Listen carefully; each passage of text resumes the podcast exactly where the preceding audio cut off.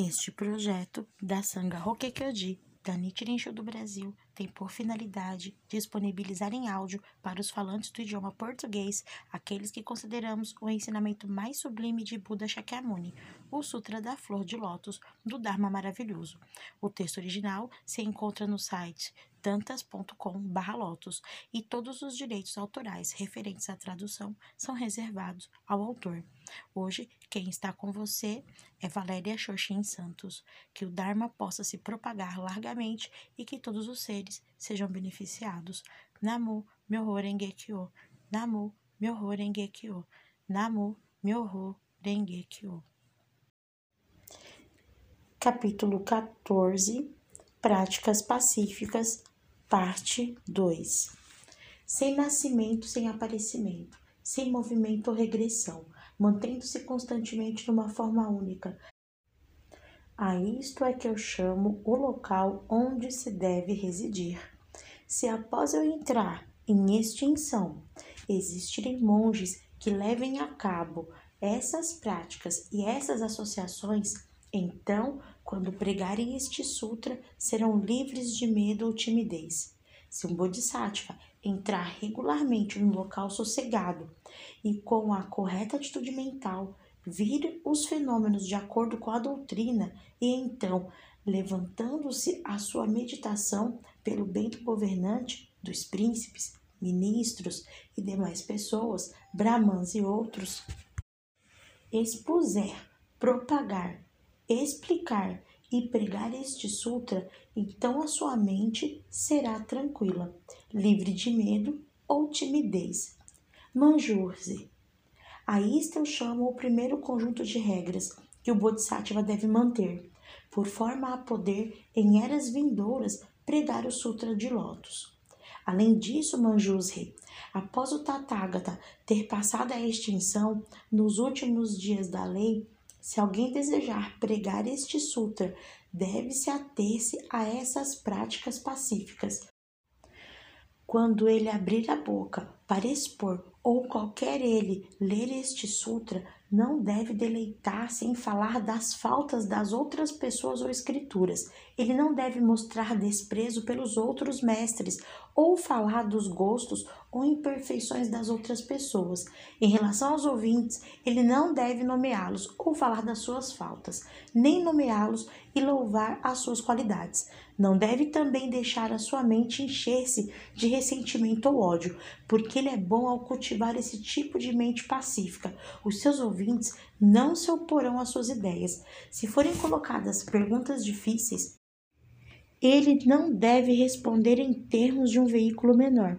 Deve explicar as coisas unicamente em termos do grande veículo, por forma que as pessoas possam adquirir a sabedoria que abarca todas as espécies. Nessa altura, o honrado pelo mundo, desejando expor mais uma vez o sentido das suas palavras, falou em verso dizendo: O Bodhisattva deve deleitar-se constantemente em pregar a lei de forma tranquila. No local puro e limpo, ele deve estender a sua esteira, untar o seu corpo com óleo, limpar o pó e as impurezas, vestir um manto novo e limpo e purificar-se exterior e interiormente Sentado confortavelmente no assento do Dharma, ele deve pregar a lei conforme as perguntas. Se existirem monges ou monjas, homens ou mulheres leigos, governantes e príncipes, oficiais, cavalheiros e pessoas comuns, com uma expressão serena, deve pregar para eles as doutrinas maravilhosas e sutis. Se houverem questões difíceis, devem responder de acordo com a doutrina, empregando causas e condições, metáforas e parábolas para expor e fazer distinções, e também estes meios expeditos levar todos os que escutam a aspirarem à iluminação, a perguntarem pouco a pouco os seus méritos e a entrarem na via do Budado. Deve pôr de parte quaisquer ideias indolentes, todos os pensamentos de negligência ou facilidade, subtrair-se a preocupações e cuidados e com uma mente compassiva pregar a lei. Dia e noite, constantemente. Ele deve expor os ensinamentos da via insuperável, empregando causas e condições, imensuráveis metáforas e parábolas para instruir os seres viventes e fazer com que eles se alegrem. Vestuário e dormida, comida, bebida e medicação. Em relação a estas coisas, ele não deve ter expectativas, deve concentrar a sua mente nas razões para pregar a lei, desejando completar a via do Buda e fazer com que os outros na assembleia o façam também. Isso trará grande proveito para eles, constituindo uma oferta de paz.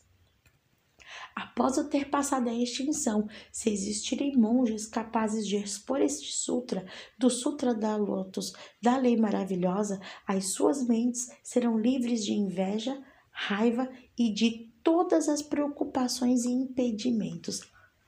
Ninguém os incomodará, amaldiçoará ou insultará. Eles não conhecerão o medo, não serão atacados por espadas ou paus, nem serão nunca banidos porque eles praticam a paciência. As pessoas sábias serão capazes de cultivarem assim as suas mentes e encontrarão a paz tal como eu expus anteriormente. As bênçãos dessas pessoas estão para lá de qualquer cálculo, metáfora ou parábola. Milhares, dezenas de milhar, milhões de calpas não seriam suficientes para os descrever.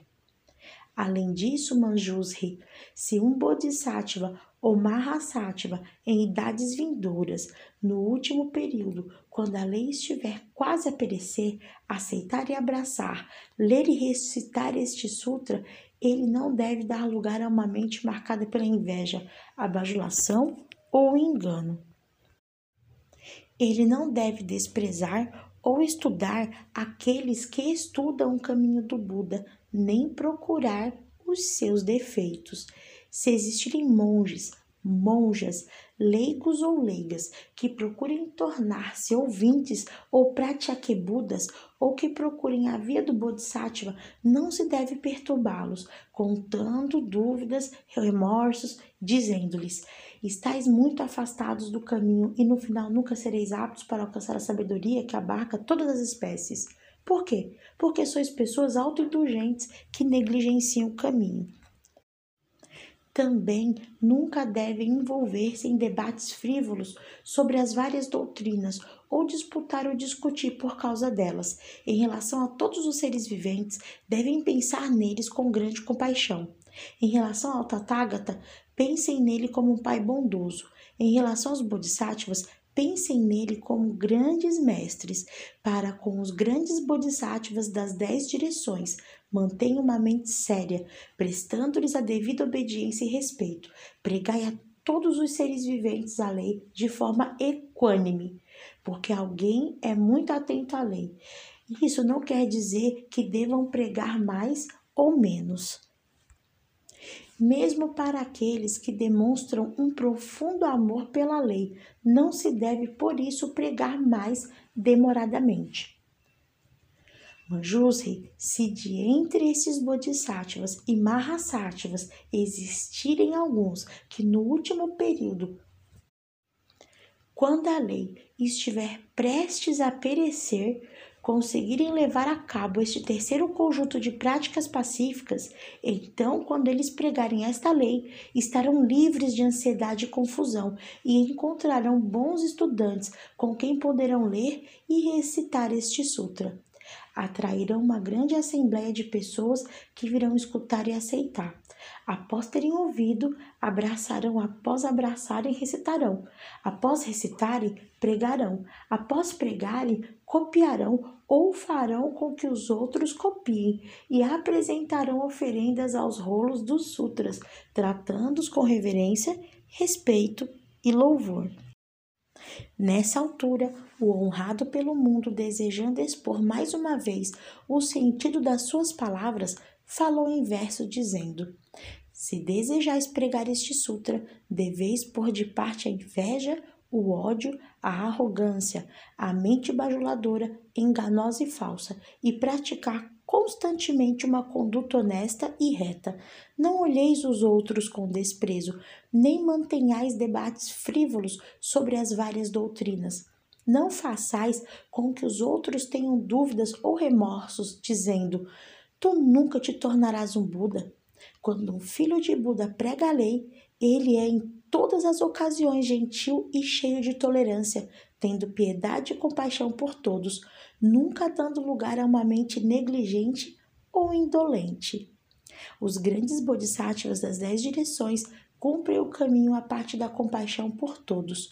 Deveis lutar para os respeitar e reverenciar, dizendo: Estes são os grandes mestres em relação aos Budas, os honrados pelo mundo, aprendei a olhá-los como pais extremosos. Varrei a mente da vaidade e da arrogância e pregai a lei sem impedimento. Este é o terceiro conjunto de regras. Os sábios devem guardá-las e obedecê-las. Se observardes, sem distrações, estas práticas pacíficas, serei respeitados por imensuráveis multidões. Manjusri, se de entre esses bodhisattvas e mahasattvas existirem alguns que no último período, quando a lei estiver prestes a perecer, aceitarem abraçarem o Sutra do Lótus, devem cultivar para com os crentes que ainda não abandonaram a sua casa, ou aqueles que já abandonaram a sua casa, uma mente de grande compaixão e devem pensar para si. Estas pessoas cometeram um erro grave Apesar do Tathagata, recorrendo a um meio expedito, pregar a lei de acordo com o que é apropriado, eles não ouvem, não sabem, não percebem, não perguntam, não acreditam, não entendem. Mas apesar destas pessoas não perguntarem, não acreditarem e não compreenderem este sutra, quando eu estiver alcançando anotar a Samyak Sabodhi, Onde quer que eu esteja, empregarei os meus poderes transcendentais e o poder da sabedoria para os atrair a mim e a fazer permanecer essa lei.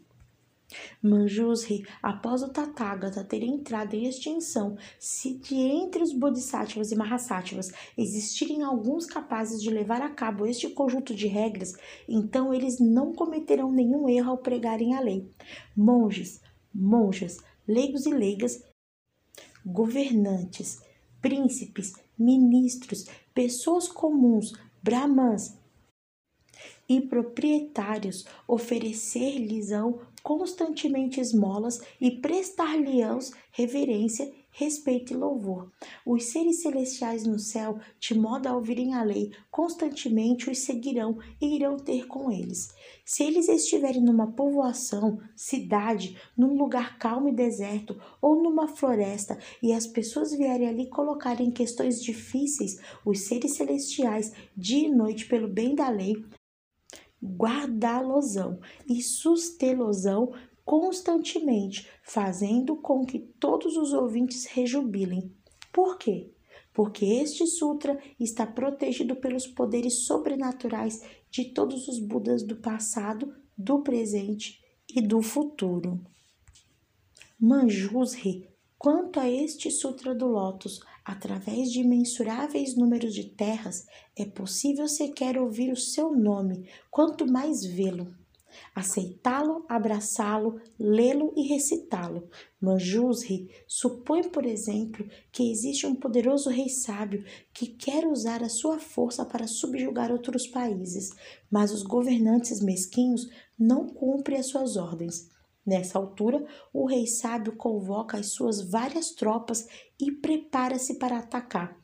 Se o rei vê algum dos seus soldados que tenha ganho distinções no campo de batalha, ele fica deleitado e imediatamente recompensa a pessoa em questão de acordo com seus méritos, doando terras, casas, povoados e cidades, ou vestes e adornos de uso pessoal, ou dando talvez objetos preciosos como ouro, prata, madrepérola, ágata, coral ou âmbar, ou elefantes, cavalos, carruagens, servos e servas de gente. Apenas a joia existe no topo da cabeça do rei, e se ele fosse oferecê-la, os seus súditos manifestariam grande consternação e alarme. Manjusri, o Tathagata é assim. Ele usa o poder da meditação e da sabedoria para conquistar territórios do Dharma e tornar-se rei do triplo mundo. Mas os reis demônios não querem obedecer e submeter-se.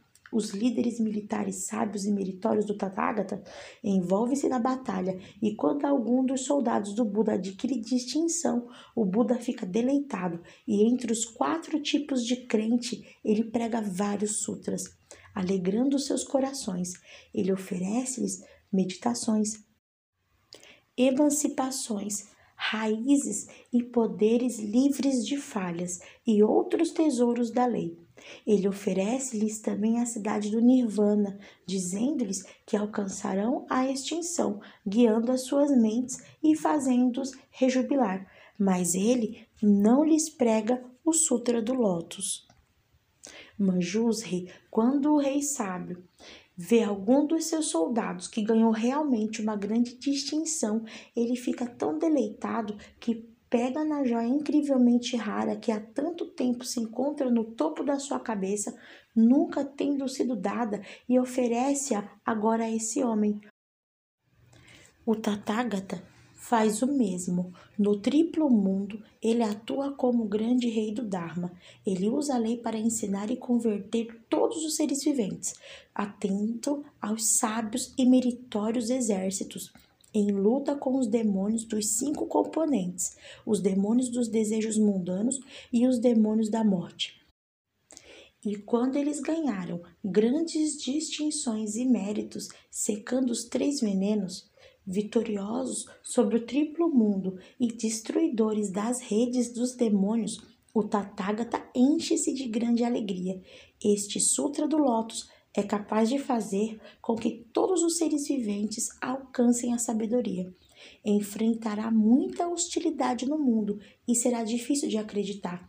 Nunca antes foi praticado, mas agora eu prego. Manjusri, este Sutra do Lótus é o principal de entre todos os que o Tathagata prega.